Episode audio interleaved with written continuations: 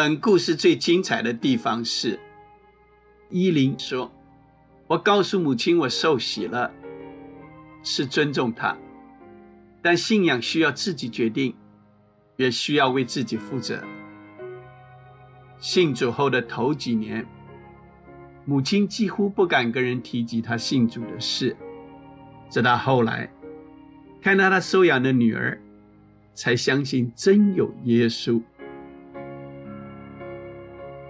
上帝是孤儿寡妇的神。杨依林与主会的生命故事，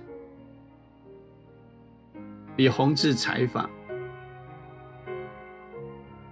人若接纳孤儿为自己的孩子，他必能体会孤儿的处境。同样，寡妇在无助中若蒙神怜悯。他也必能体会上帝是寡妇的神。杨依林与主会在地上虽是寡妇与孤女，但他们都愿意见证上帝是他们的神。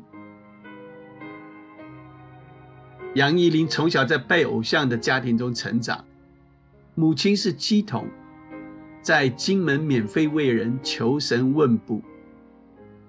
小时候。依林经过金门金城教会的门口，曾引颈聆听里面优美的歌声，但母亲不许他进去。他认为基督教是洋教。依林从小便以无神论自居，早期在台北求学工作，后来嫁到高雄。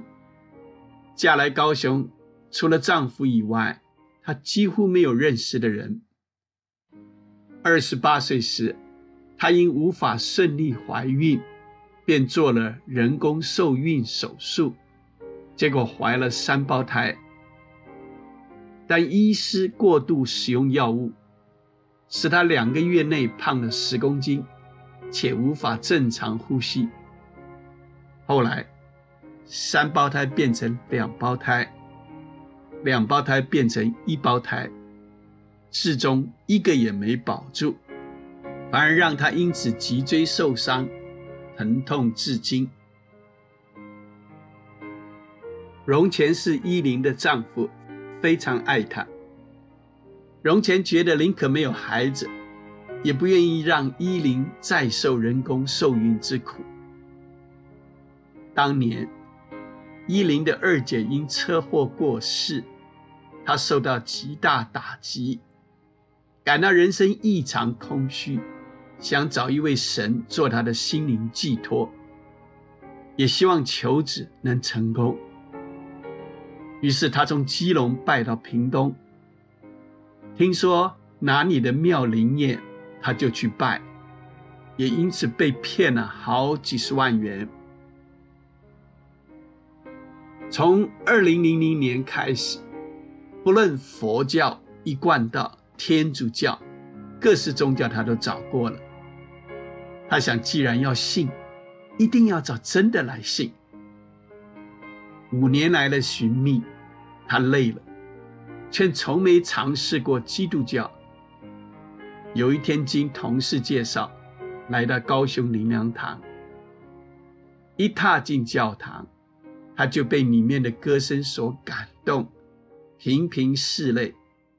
同时知道他被上帝的灵感动了。伊琳是个坚强的女子，在人面前绝不轻易掉泪。但那天听到牧师的讲道，触动了他的心。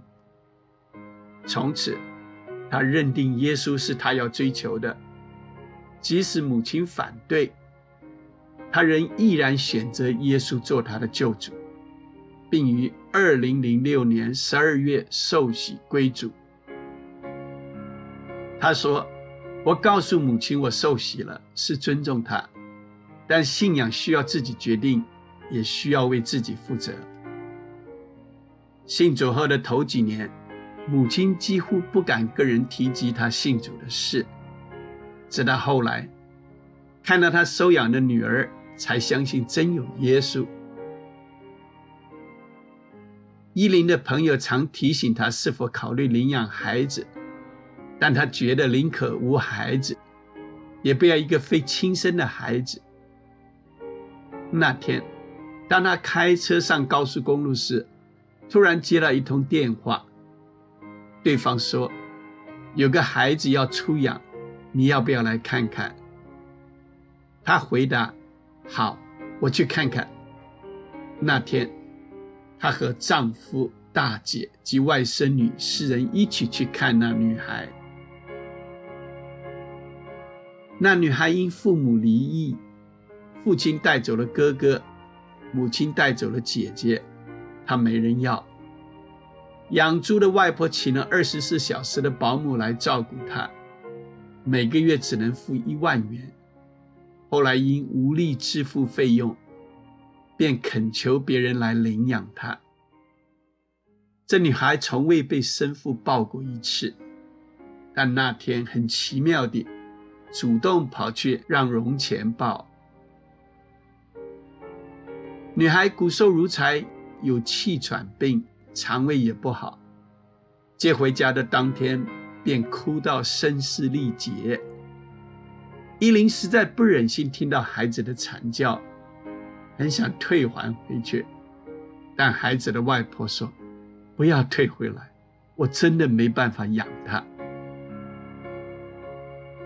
孩子被带回来的初期，每周都要挂急诊，让依琳累坏了。加上每个月用中药调理身体，所费不吃。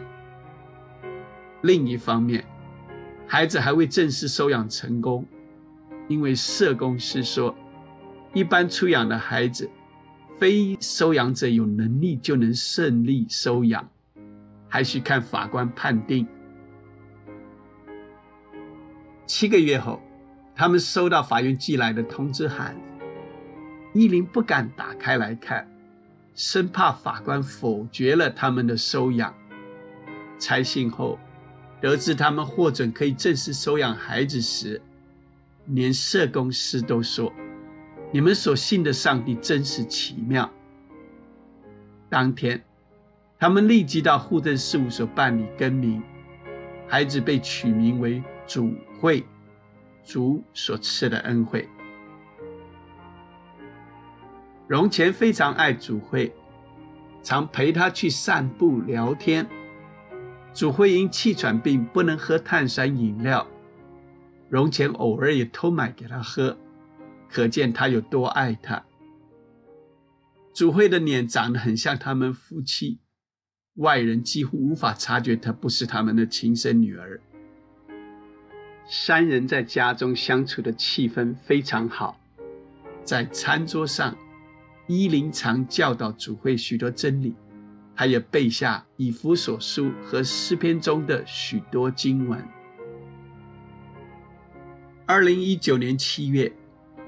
容前因为血尿延迟就医，经检查是肾脏癌末期，经历多次艰苦的化疗，仍没有好转。